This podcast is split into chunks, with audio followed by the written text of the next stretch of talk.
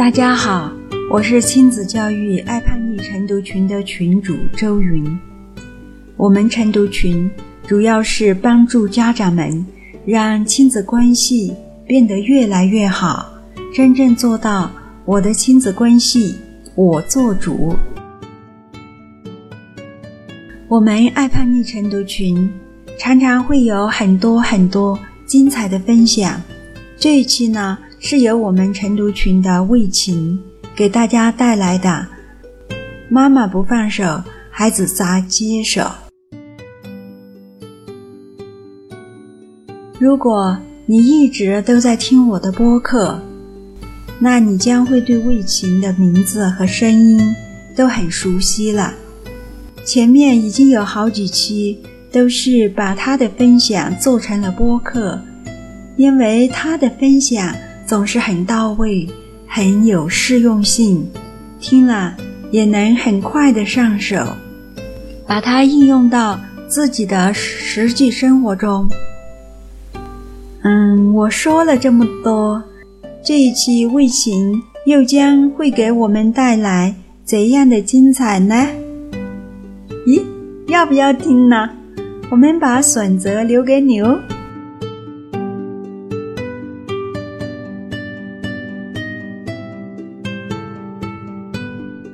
嗯，是这样子的，因为最近因为儿子中考的事情呢，总是，啊，有些，嗯，闷闷不乐，然后呢，也是始终放不下，嗯，嗯，我也写了好几篇，嗯，舒缓，也写了心想事成的练习，但是，嗯，发现就是，就是那个感觉上不去，莹姐也说我。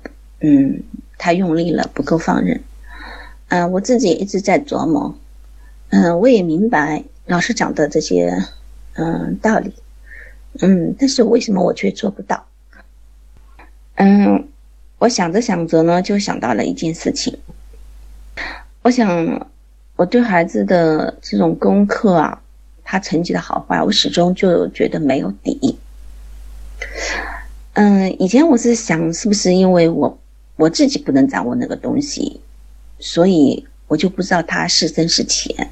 嗯，我想应该也有其中的关系，因为对自己不能掌控，你不了解的东西嘛，那你怎么知道？你怎么去掌控？可是后来我又想到了，之前嗯儿子的体育嗯考试有跳绳，有游泳，嗯还有那个铁饼嘛。那对铁饼的话，我想他个人高马大的话肯定没问题，但是他的跳绳和游泳呢，其实我一直是不看好的，但我也帮不上忙，所以相对我就比较放手。嗯，因为他那个体型在那儿嘛，我再怎么努力，他不想跳绳，不想游泳，我也没办法。嗯，但是最后我现在想起来，他的跳绳，他最初跟我。呃，是大概也就是一百三十、一百四十，因为合格是一百五十下一分钟，但是最后他也是很顺利的就通过了跳绳，因为他平时在学校里啊，在在家里他也会去练，嗯，所以最后呢，跳绳考试是打了个满分，嗯，顺利通过。那游泳考试呢，是当时我是请了一个教练，然后呢，嗯，指导他。那这个十天当中，他也是非常的刻苦，每天有两个小时，这两个小时内，教练要求是，呃，一口气不停的去游，往返游十圈。那这样子呢，最后呢，他游泳考试也是顺利的通过了。所以我就在想，这两件事情是我不看好的，我也不能掌控的，嗯，但是他最后都是通过他自己的努力，嗯。拿到了考试的满分，这件事情上是因为我相对比较放任，那对于他学习上的事情，我却不那么放任，这是为什么？嗯，我就回想到以前，像儿子的事情，基本上一直是我在安排，嗯，因为我老公工作比较忙，嗯，包括从幼儿园开始，嗯，托人进机关幼儿园。然后后来因为我们是阶段生，然后去帮他嗯报名进重点中中学小学，到后来嗯我又张罗买房子买学区房进重点中学，直到现在嗯他考高中一些事情都是我在自觉不自觉的安排着一切，似乎就走在以前金红姐的那个路子，想要安排好儿子的一切，甚至是控制好的一切，嗯，但这些事情似乎是一个做家长。可以做的，也也应该做的，但是儿子的学习，他超出了自己的管控范围，我就不知道如何是好，感到无力去解决这一切。嗯，之前呢，我总想不明白，现在我想来想去，是我把本不该我负责的事情包揽了。嗯，也许，嗯，孩子小的时候进幼儿园。嗯，进小学、进高中，嗯，那这些事情是一个家长应该做的。但是学习这件事情，应该是孩子的事情。我把本不该我负责的事情包揽了，我要是不累，那才怪。这个把我本不该我处理的事情我也包揽了，那我又怎能解决？嗯，大家也都明白，责任回归以身。如果是我的责任，那我所采取的措施、采取的办法已经是非常有利的，而我现在却感到无力，因为我使不上劲，在学习上，我不可能去手把手的去教他，我也不可能代替他学习。嗯，所以呢，我就感到很无力，也没有方向，我又一紧紧的抓着，我也不放手。嗯，所以我在想这件事情上，我的确不够放任。嗯，那我不够放任，我一直紧紧抓着，我也不放手。那就像老师说的，我不放手，儿子又怎么接手呢？嗯，所以我现在应该说，不能说真正的放下，但是我开始逐步放下了，因为我把这件事情做的太过了。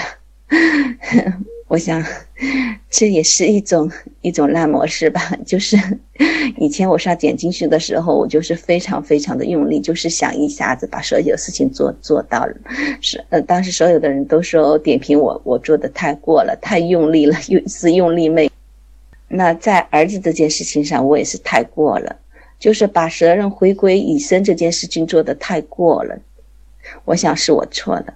其实我做过了，就是一种敲重，就是一种控制。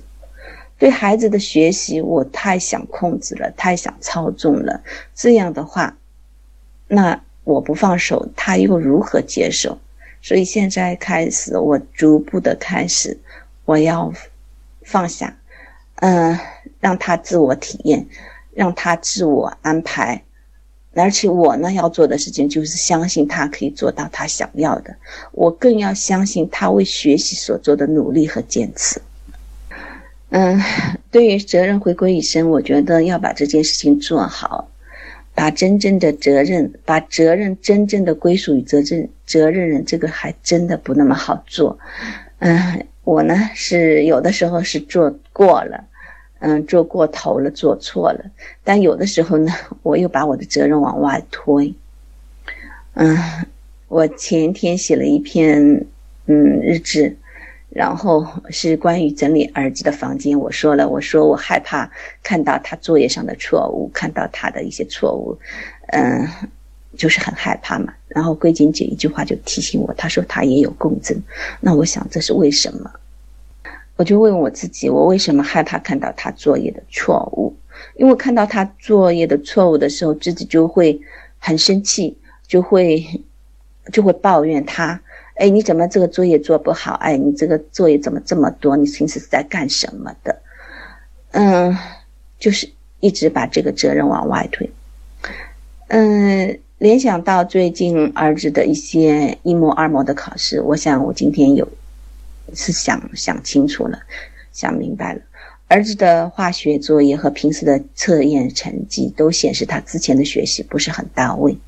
那这些成绩，因为我害怕去看到他的作业，看到他的错误，所以平时我是没有整理他的房间，也没有去关心，没有认真的去查看。我在有意识的、潜意识的，或者说无意识的去回避他有可能的错误。我的回避呢，吸引来他的回避，两个人都不提这些不好的问题呢，就被扫入了地毯。而一旦一模二模成绩出来时候呢，我呢却挂孩子是怎么考的。当然，孩子不会说他平时有阻力、有困难，那其实就是本来就没学扎实。那我想这件事情上，与其怪孩子，不如先怪自己。如果我日常的关心到位了，如果我不害怕看到那个错误，能够在平时接纳那些错误，在平时能够理解孩子的。嗯，阻力，那么我可能就会尽早的去发现这些问题，协助孩子去改善。但是因为我自己的顾虑，我担心孩子会看到我责去去责怪他，他不开心，害怕我因为纠正他的错误，自己也不懂，所以我采取了回避。在这个本是我家长的职责的时候，我采取了回避。我想，这不是我的责任吗？所以现在我接纳自己，我接纳这一切。嗯，昨天我把他的房间，嗯，协助他整理了。那我至少知道，我平时的关心重于结果的产生。我也知道，我以后不再回避了。我也会跟孩子更加的理性的沟通。在走在高中阶段，我想我会和孩子更加的，嗯，沟通更加的顺畅。彼此更加的理解。嗯，昨天还看到一篇短文。嗯，这个短文呢，嗯，是这样的。嗯，说我们在现实生活中，很多人会去，嗯，抱怨这个世界的不公平，嗯，会愤怒，会，嗯，嗯，会发牢骚，但是。他们有的时候却会非常喜欢、迷恋，甚至崇崇拜这种不公平。打个比方，就比如说，嗯，找关系呀，嗯，走后门啊，嗯，所以他当中点评的有一句话是这样子的。他说：“他们愤怒的不是因为不公平本身，而是因为觉得自己处在不公平中的不利位置。他们抗争的目的不是消灭这种公不公平，而是想方设法让自己处在不公平中的有。”嗯，这篇短文的内容并不是我想要强调的。嗯，其实我想，嗯，说的是。所谓的不公平，当时人看上去是愤怒的，是不公平，但是骨子里可能是愤怒的是自己在整个呃整个这个平过程中或者这个角色中愤慨的，只是在自己处在不公平的那个不利的一个位置，所以我觉得这个潜台词是非常的提醒我。那我为什么？会想，我想到了什么呢？我就想到了自己的一个丑陋的比较模式。嗯，其实，呃，这我们老师老师也说过，这个人因为为什么会焦虑，是因为比较嘛，横比竖比嘛。那自己好像看上去平时不太和人比较，觉得还比较放任，事实上根本不是那么回事儿。那是因为自己心里暗暗的已经跟别人比过了一回，当如果比出来的结果，比出来的结果是自己比较优越、比较有利的那一面，就会很放任的讲，很轻松的讲，很云淡风轻的讲，哎呀，不要与他人比较了，要心态好，不要比较。但如果比出来结果是自己处于劣势，就怎么也不能释怀。嗯，就一门心思小心眼一个，就就像井底里的蛙一样，嗯，只看到只看到了那头顶上的那一小片风景，再也看不到什么了。我想自己最最狭隘的一面，此时此刻我就看不到了自己的优点，看不到了自己的丰盛，看不到自己的幸福了，只觉得自己就是一个劣势，就如那井底的蛙。现在终于想明白了。为什么自己是这两天是那么的闷郁郁寡欢？嗯，因为我被比较的这个蓝模式给给魔怔了。嗯，我比出来的结果自己嗯是处于劣势的，然后我就怎么也不能够放任，然后然后就一门心眼、一门心思的牛角尖的就扎下去了。嗯，所以对自己的这些。丰盛啊，幸福啊，优点啊，自己所有的拥有的那些呢，就开始看不到了。然后昨天听到广播里讲到那个东方之星的那个沉船事件嘛，自己就不由自主的流下泪了。嗯，开始想通了一些问题。嗯，开始把眼睛拉回来。嗯，看到自己。仍然是健健康康的活着，嗯，健健康康活着还不止，还拥有了幸福的家庭，茁壮成功、健康成长的孩子，还有一个非常轻松的工作。嗯，所以昨天把自己的这些烂模式揪出来之后，也写了一篇日志，嗯。今天一早趁着有时间就来这边分享，我加深一下自己的印象吧。嗯，非常高兴昨天的日志能够吸引来云姐，吸引来子宇老师对我的点评。嗯，也告诉大家一个秘密，嗯，我的日志如果写的非常的到位，会吸引来子宇老师的点赞和关注。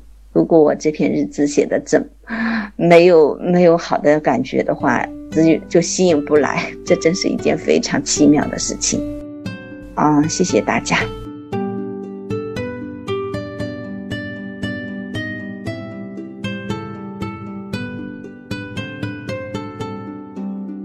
了魏琴的分享，我也很震撼。之前也常常会执迷不悟的。去怪罪孩子，其实是妈妈不放手，儿子又怎么接手呢？唯一的办法就是妈妈必须放手，儿子才能接手。让孩子做学习的主人，让孩子做自己的主人。相信你的孩子，把责任还给你的孩子，无论他对与错。我们都必须接纳，你接纳孩子，会更好的担当。担当本身比学习重要的多。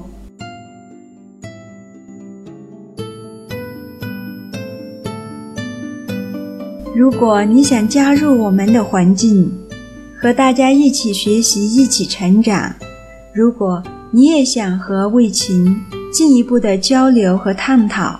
叛逆期孩子的话题，那魏琴的 QQ 号是六三零六四零九三八六三零六四零九三八。